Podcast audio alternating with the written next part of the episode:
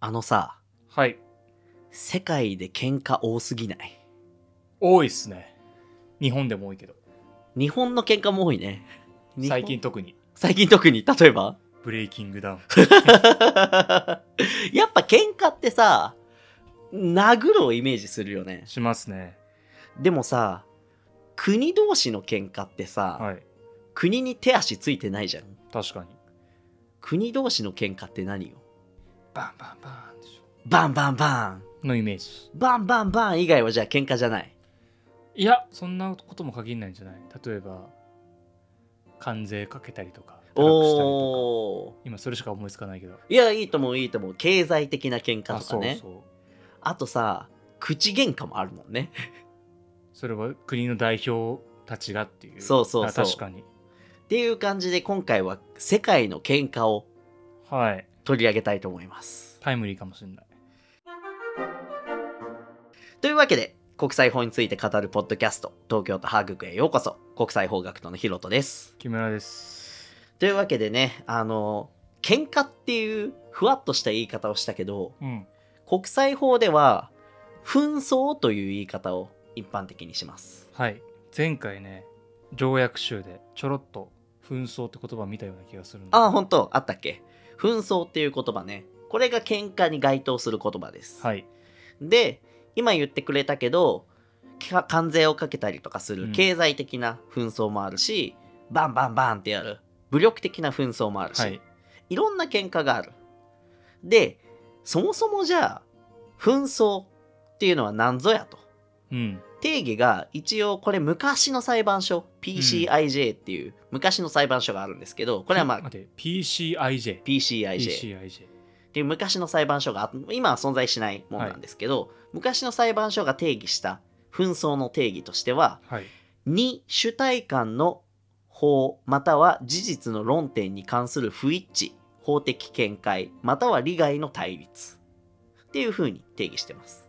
ほなので法とか事実に関して一致してない部分法的見解とか利害とかが対立していることを紛争って言ったりします、はい。でこのような紛争喧嘩を実際にじゃあ路上で喧嘩が起きたら警察を呼べばいいわけだよね。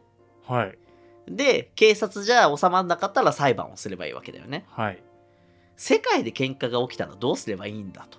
確かにっていうことを今回は話したくってその喧嘩を収めることを紛争処理ないしは紛争解決って言ったりします。はい。紛争処理紛争解決。でこの紛争処理の大原則があって大原則。また条約集を引いてもらいましょはい。準備せんどんどん慣れてきてもらわないといけないからね条約処理の大原則ね。紛争処理紛争ごめんなさいすいません。の条約集と条混ざっちゃった。紛争処理の大原則。はい。超当たり前のことが書いてあります。国連憲章を引いてください。国連はい。最初ね。最初。お覚えてきてるじゃん。一応。の？国連憲章の第2条第3項。ほう。最初の方ですね。最初の方です。第2条。第3ん第2条の第3項。はいなんて書いてありますか？すべての加盟国はその国際紛争を平和的手段によって国際の平和及び安全並びに正義を危うくしないように解決しなければならない。はいありがとうございます、うん。つまり紛争は平和的手段によって解決しなければならないよ。はい。って書いてあります。書いてあります。これ言い換えると喧嘩を暴力で解決しちゃダメだよってことなんですよね、この国連憲章ができるまでは喧嘩を暴力で解決してよかったんですよはい。でもまあえっ、と第二次世界大戦が終わってからうん国連憲章っていうのができたわけだけども、平和的に喧嘩は解決しなきゃいけないよねっていう大原則が書かれているわけです、はい。で国内ならさっき言ったように警察とか裁判に任せればいいんだけども、んそうはいかないのが国際社会はい。でこれはもう私の言葉というよりもあのもう定番になりつつある教科書岩沢国際法はい。に非常に分かりやすい説明が書いてあったのでこれもせっかくなので引いてもらおうと思うんですけど、594ページを引いてください。まず確認しておくとこの岩沢国際法は全800、ね、18ページぐらいからなる、まあ、定番の教科書と。定番の教科書。の594 94ページ。ページはい。国際紛争の平和的処理という題がついております。はい。国際紛争は平和的に処理しなきゃいけないよねと。うん、いうことが書いてあって2段落目から読んでもらいましょうか。2段落目。国際社会はからでいいかな。そうね。国際社会は国が併存する文献的な社会である。はい。これまず前回もちらっと言ったと思うんだけども、国際社会には一元的な立法機関がない。はいしもちろん一元的な政府ワンピースとは違うんだと、はい。もうないと。なので国際社会っていうのは国の数だけ権力が存在する。文献的な社会。文献的な社会。こういうことね。はい。じゃあ続き読んでください。国内社会と異なり公権力が世界政府といった形で組織されていない。ワンピースとは違うよと。はい。いいですか？はい。構成委員間で紛争が生じた時に紛争を公権力を背景に組織的に処理する仕組みが整っていないはい。だから国内だったら公権力を背景に、つまり司法の力を背景に、まあ裁判をすればいい。うんないしはその手前だったら警察という公権力を背景にあの処理すればいい。はいけど国際社会にはそんなものがないよと。はいその後お願いします。構成委員間の紛争を司法的に処理する裁判は国際社会では紛争当事者が同意しなければ行い得ない。これが国際社会の特徴で、うん。国の中で行われる国内裁判っていうのは、はい。強制的に行われることが多いよね。はい。まあ、もちろんそうじゃないパターンもあるんだけども、あの民事裁判とかだったら、えっ、と基本的には、まあ、刑事裁判とかをイメージしの方が裁判としてイメージしやすいと思うから、誰かを例えば殺してしまいましたと。うん。そしたら強制的に裁判に持っていかれるよね、はい。でも国際社会で裁判を行う時は両者訴える側と訴えられる側が納得した上で裁判に持っていかなきゃいけない。はい。紛争当事者が同意しなければ行い得ない。はい、そうなんですよ。っていうこれが国際社会の裁判でのルール。うんなんですね。これそんなこと言ったら裁判行われねえじゃんみたいな第一印象がお思い浮かんじゃうんだけど。まさに。なので裁判以外の方法で平和的な紛争解決を、ふないしは紛争処理を模索しなければいけない、うん。そうだよね。でもちろん裁判が一切行われないわけではなくって、はい。裁判も一選択肢としてあると。ある。はい、っていう形ですじゃあまた条約集を引いてもらおうかなと 思いますけども。はい。どんだけ種類があるんだと？平和的処理の方法。はい、確かに。これが国連憲章の33条1項に載っています。33条1項。はい。なんて書いてありますか？読みます。まず33条。平和的解決の義務。はい。1項。いかなる紛争でもその継続が国際の平和及び安全の維持を危うくするなんて読むこれ？恐れ。恐れのあるものについてはその当事者はまず第一に交渉審査仲介調停仲裁裁判司法的解決地域的機関または地域的取りん？これは？取り決め。取り決めの利用その他当事者が選ぶ平和的手段による解決を求めなければならない。今めっちゃ列挙されてたよね。うんすごいあった。交渉審査仲介調停仲裁裁判司法的解決地域的機関または地域的取り決めの利用その他当事者が選ぶ平和的手段による解決。はい。こんだけいろんな手段を用いて世界で起きてる喧嘩は収めなければならないよ。うん。というふうに定められているわけです。うん。なので今回はそれぞれを見ていきたいかなと思います。お願いします。どうすれば喧嘩を収められるか。はい。まず1個目交渉。交渉だね。これはわかるよね。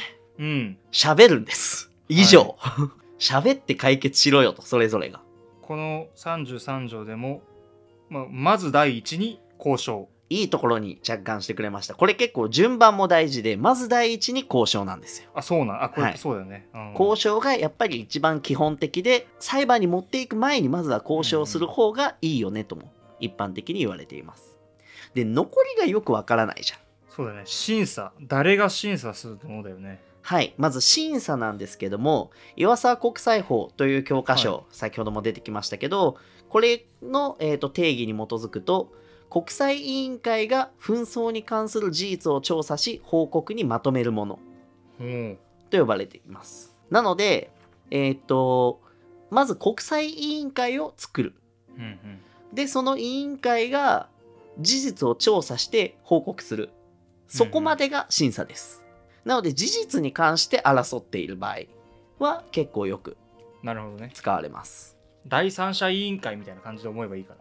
そうね。うんうん実際にこれが使われた事例としてはドッガーバンク事件っていうのが1904年に起きたんだけどはい。日露戦争さすがにわかります。やってましたね、はい。義務教育で。はい。日露戦争日本とロシアの戦争ですね、この時にロシアの艦隊が日本の水雷艇と誤って中立国のイギリスの漁船に砲撃を加えてしまいましたと。うん戦争している相手の日本じゃなくて中立国のイギリスに攻撃をしてしまったと。うん。でこれに関して、まあ、実際これで亡くなった人もいたんだけど、はい。これに関して審査委員会を設けてロシアが悪かったよねというふうな審査を行ったことでロシアはああ確かに我々が悪かったですということでイギリスに賠償金を払った。という実例があったりします。そんなに前からあるの？1904年はあ結構前からあるんだねの。そうね。実際この国連憲章に審査が載ってるけど国連憲章は第二次世界大戦後にあの、はいはい。作られたもんだけども国連憲章でこれらの紛争処理の手段が作られたわけではなくってそれまでにあったものをまとめたものがこの33条1項なわけです。はい。で続いて審査の次が仲介。仲介。仲介はなんとなくイメージしやすいと思います。A 国 B 国が争ってたら C 国が相手に入ってくるってこと？まさに。これも岩沢国際法の定義を借りると、第三者が紛争の内容に立ち入り、双方の意見を調整したり、解決案を提示したりすることを指すはいって書いてあります。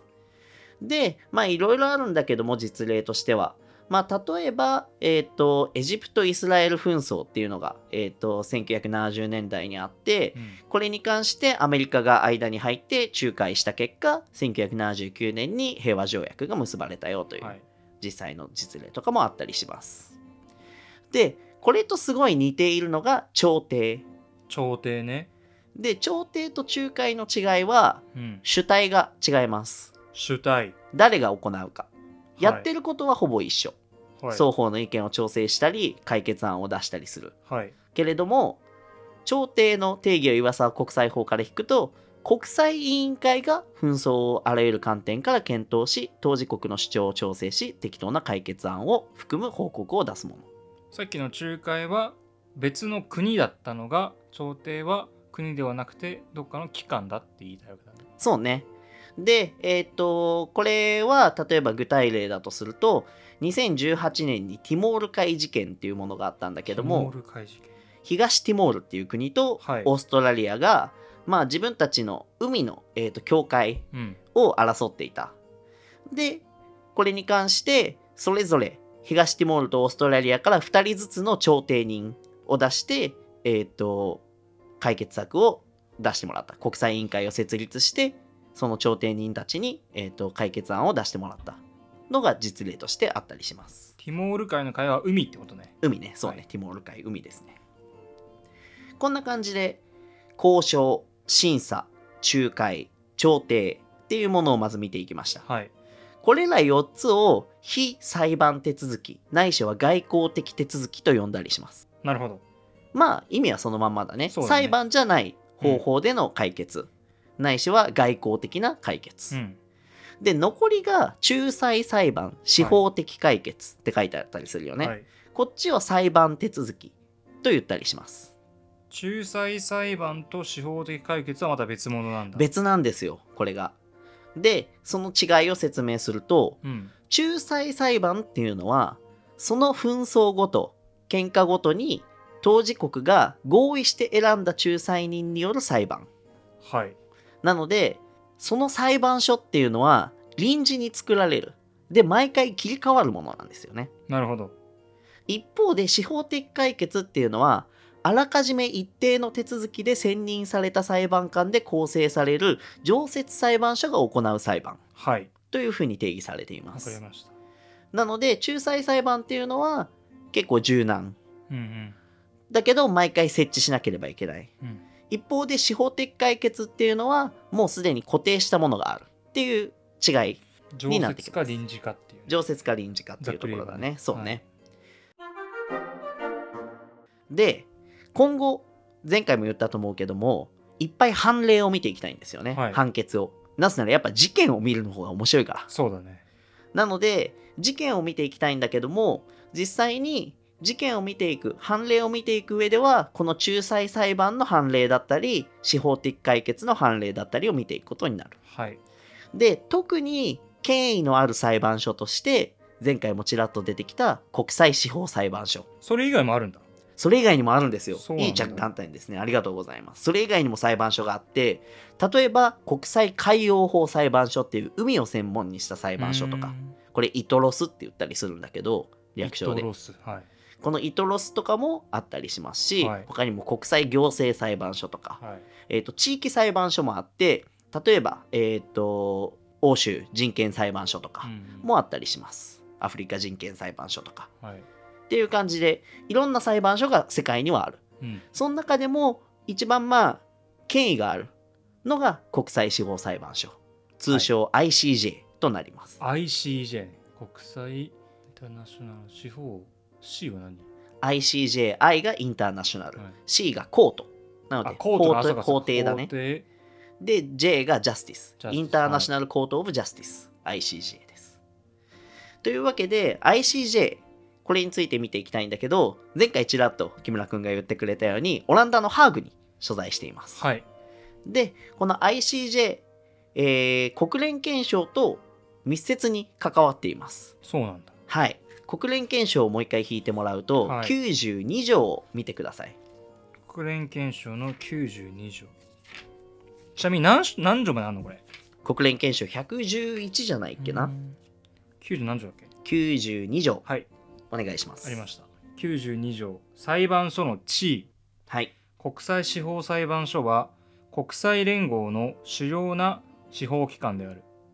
この裁判所は付属の規定に従って任務を行うこの規定は常設国際司法裁判所規定を基礎とし基礎としかつこの検証と不可分の一体をなすはい、ありがとうございます。不可分の一体をなすんですよ。そのまま書いてあるねはい。国連憲章と国際司法裁判所は密接に関係していて、憲章と不可分の一体をなすと。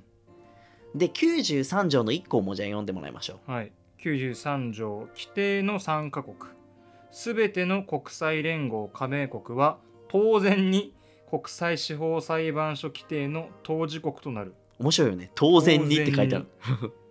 これ英語の方だと何語？フランス語？あ、英語で書いてあると思うよ、隣。いやそのそのとこでも多分ね当然にのところが All members of the United Nations are ipso facto ああ、えっ、と、ラテン語ですね。ラテン語 courteous to the state statute of the International Court of Justice うんっていうふうに書かれていはいます。はい当然に国際司法裁判所の当事国になる。で、国際連合、何カ国加盟国がいるか知ってますか？知らない。それこそ190ぐらいだと思ってたけど。正解正合解ってんだ。193カ国います。あほだほとんどの国が入ってるっていうこと？おおむねほぼうん全ての、ほぼ全ての国が国際連合に入ってるわけですけども、逆にさ、入ってない国、教えてよ。国際連合に入ってない国でいうと、まあ、バチカン市国とかもそうだし、バチカンね。うんまあ、オブザーバーとして参加しているけど、うーん、オブザー、オブザーバーなんてありなんだ。オブザーバーありですね。オブザーバーとして参加したりもしていますし、他にもいくつか、えっ、と、それこそ、まあ、あの、中国の絡みで言うと、香港とかもそうだし、あれを国として認めるかどうか、えっ、と、台湾とかね、もそうだし、どこまでを国として認めるかって人によって解釈が変わってくるので、それによって、えー、と国際連合の加盟国の数も変わってくると。はい。一応国際連合は193カ国いはいるっていう感じです、でこの193カ国の加盟国は当然に国際司法裁判所の当事国にもなるよと。うん。いうことで国際司法裁判所は193カ国にとっての裁判所。はい。だからめちゃくちゃ影響力が大きいそうだねそういう意味で権威があるというふうにさっき言いました。じゃあ国際司法裁判所どんな裁判官がいるかということなんですけど、うんうんもう一人知ってますよね。この人だこの人だ教科書。岩沢裕二はい。岩沢裕二先生がまず一人。ちなみにちょっとねちらっとさっき見えてしまったんだけど、はい。この本の多分書いてる人にも岩沢裕二という文句がね今さっきちらっと見えてしまったんであ条約集の昔の編集代表だったのかな、確か。本当ですね。2016年から2021年版が編集代表岩沢裕二。はい。なるほど。もう日本では学者として上り詰めた後に書いたわけだね。国際司法裁判所あそうそうそう。実際に教科書も書いたし、あの国際司法裁判所のはいはい。裁判官にもなったよと。なるほど。じゃあ国際司法裁判所の裁判官、どんな人がいるかということで、はい。国際司法裁判所規定を引いてもらいましょう。国際裁判所規定。国際司法裁判所規定。はい653ペーこれもまた分厚いからね。ジ これもね一応言っときますと こっちの方が多いね。1022ページ。1022ページ。ちょっと比べてみるとね厚さは同じ感じなんですけど。やっぱ辞書みたいな紙質を使ってるから薄いんだろうね。で何ページだっけ？615だっけ？国際司法裁判所規定。ちょっともう一回ページすみます。はい。653でした。653ページ。はい国際司法裁判所規定の2条を読み上げてください。はい裁判官の非選挙資格はい。選ばれる資格ってことですねまさに。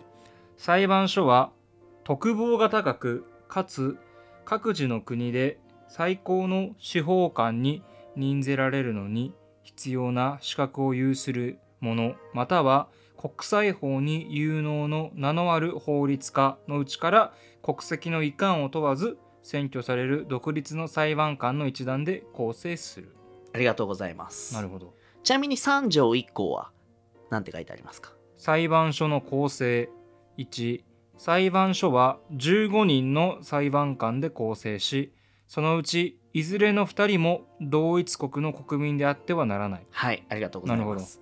というわけで、国際司法裁判所、通称 ICJ はいろんな国から15人特防が高く、かつ各自の国で最高の司法官、ないしは国際法に有能の名のある法律家からはい選ばれているわけです。特防が高いんですよ。勝つっていうこれさ勝つとまたはがあるから、はい。ちょっとそのその法律の読み方はあんま分かんないんだけどはい勝つだと、アンドってこと？えっ、ー、と、アンドだね。これこれあはいはいはいはいはい勝つがアンドで特防が高いっていうのは絶対なんだね特防が高くなければいけないんですよ。面白いよね、これ 特防が高いのが絶対ね特防が高いのが絶対です。で、えっ、と、どっちかであればいい。最高の司法官に任ぜられる必要な資格を有するか、国際法に有能の名のある法律家であればいい。じゃあ岩沢さんはおそらく後者だよね。国際法に有能の名のある法律家ですね。だよね。はい。で、えっ、と、前者っていうのはどういうものか、最高の司法官に任ぜられるのに必要な資格っていうのはどういうものかっていうと、まあ、言ってしまえば、えっ、と、裁判、最高裁判所の裁判官はいはいはい。とかは、えっ、と、それに該当するような人はい。であったり、実は最高裁判所って、裁判官じゃない経歴の人も裁判官になれるんですよ。日本の？はい、日日本の。そうなん？はい。知らなかった。学者上がりの人とか、外交官上がりの人とかもいるんだけ外ど、交官もいるのはい。それなんで？えーっとね、なんでかはどっかに書いてあって、国内法のどっかに書いてあったはずなんだけど、ごめんなさい。ちょっとパッと出てこない。はいまあ、あの、多様な、あのー意見を一番上の、三審制でいう一番上の最高裁判所ではの判決に反映するため。だとは思います。という感じで ICJ 国際司法裁判所っていうのはこういう裁判官によって構成されていますよと。はい。っていうのが ICJ という常設の司法機関国際世界国際的な、えー、と裁判所になっているわけです。ちなみに岩沢さんは今、今現在のこの裁判官、はい。国際司法裁判所の裁判官なわけだけど、日本人でこれまでいた？あこれまでいましたいい質問ですね。これまでは、えっ、と、小和田久志さんとか、小和田久志さん小和田久志さんって聞いたことないかな？小和田っていう名字。うーん。あんま今ピンとくる響きではない。今の皇后のお父さんです。皇后のお父さん。格式高いね。格式高いね。天皇の奥様のお父様が小和田久志さんですね。あじゃあもともとは皇室ではなかったってことか。そう皇室ではそのその人は皇室では別にないのか。もともとは違いますね。てかその人自身も別に皇室の関係者ではなくて、その人はもともと外交官っていうか、ーんえー、と外交官の中でも一番トップに上り詰めた外務事務次官だったんですけど、事務次官ねはい、官僚の一番上ですね。僕もね高校の同盟派なんだけど、うん高校の先輩本当 OB がね環境事務次官環境省。へえ。で僕が高校生の時にあの一回なんか毎年あの創立記念日みたいなうんうんうん。で講演するんだけどなんかその他の年はなんか地元のなんか企業の人とかあったんだけどその年はなんかね環境事務次官みたいな感じで来てへえ。官僚のトップらしいよね贅沢だね。全然何言ってたか覚えてない超忙しい人だと思うけど。いやほんとそう僕田舎出身なんですけど田舎まで来てわざわざ来て喋って帰ってったいいね。まあ、という、えー、と経歴の人とか、えっ、と、一応、まあ、せっかくなんで、じゃあ、あの合計で4人、日本からは、あの、国際司法裁判所、い。ICJ の裁判官がいたんで、全員触れておくと、岩沢さんと小和田さんだっけ？岩沢さんが現在、はい。で、その1個前の日本人が小和田さん、はい。その1個前が小田茂さんっていう、この人は学者上がりですね。小田茂。小田茂さん、東北大学の名誉教授。でこの人実は、えーっとめちゃくちゃ長く ICJ 国際司法裁判所の裁判官をやっていて、うんうん。1976年から2003年までの間。あ30い30年ぐらいか。30年弱やっていた。でかつ ICJ 国際司法裁判所の副所長も1回経験されている、そう確かに30年って考えると30歳ぐらいになったとして60歳ぐらいまでだったよね、うん、もうずっといるってことですずっといるって感じ。すごい。それはやっぱりすごいこと。いやすごい長いよね。長い。でその1個前が田中幸太郎さん。はいはい。でこの人はさっき言った最高裁判所の経験者、うん。というかまあこの人第2代目の最高裁判所の長官だった人。うん。結構古いじゃあ古いのか。そうね。この人はもう亡くなられていて1890年生まれ。1974年はい没という感じですね、っていう感じで、えー、と日本からも、えー、と4人過去にまあ現在も含めて、えー ICJ の裁判官が選ばれているという感じです、はい。で、えっ、と、まあ、これまでで、えっ、と、いっぱい、あのー紛争処理、紛争解決の方法を見てきたけども、その中でも今後扱うということで、国際司法裁判所を少しだけ深掘りしてみました。はい。なので、まあ、大元に戻ると、交渉が第一にうん。あって、交渉以外にも審査、仲介うん、調停、仲裁裁判、司法的解決、はい。などいろんな方法で喧嘩は平和的に収めなきゃいけないよと。う。んで、なんでこんなにいっぱいやり方があるかっていうと、最初に読んでくれたように、国際社会っていうのは文献的な社会だから、統一的な警察であったり、統一的な裁判所があるわけではない。はい。だから、いろんな方法を用いて、ただなるべく多くの喧嘩喧嘩を収めたい。うん。っていう意思のもと、いろんな手段があるんだよ。うん。という感じです。はい。なんとなく伝わりましたか？納得できます。はい。じゃあ今回はこんな感じではい終わりにしたいと思います。えーここまで聞いてくださったからにはぜひ、ポッドキャストのフォロー、番組の高評価、感想のコメントなどお願いします。当番組は Spotify 等で毎週土曜日18時に公開しているほか、各種 SNS で番組の情報をアップしていますので、フォローしていただければ幸いです。では、また来週ありがとうございました。ありがとうございましたこの番組は国際法について私が自由に勉強し、聞き手との対話を通して自由にアウトプットするポッドキャストです。喋り手の私は研究者ではない点ご了承ください。またこの番組は専門家による数々の研究、友人からの助言と協力、そして何より皆様の応援によって支えられています。心より感謝申し上げます。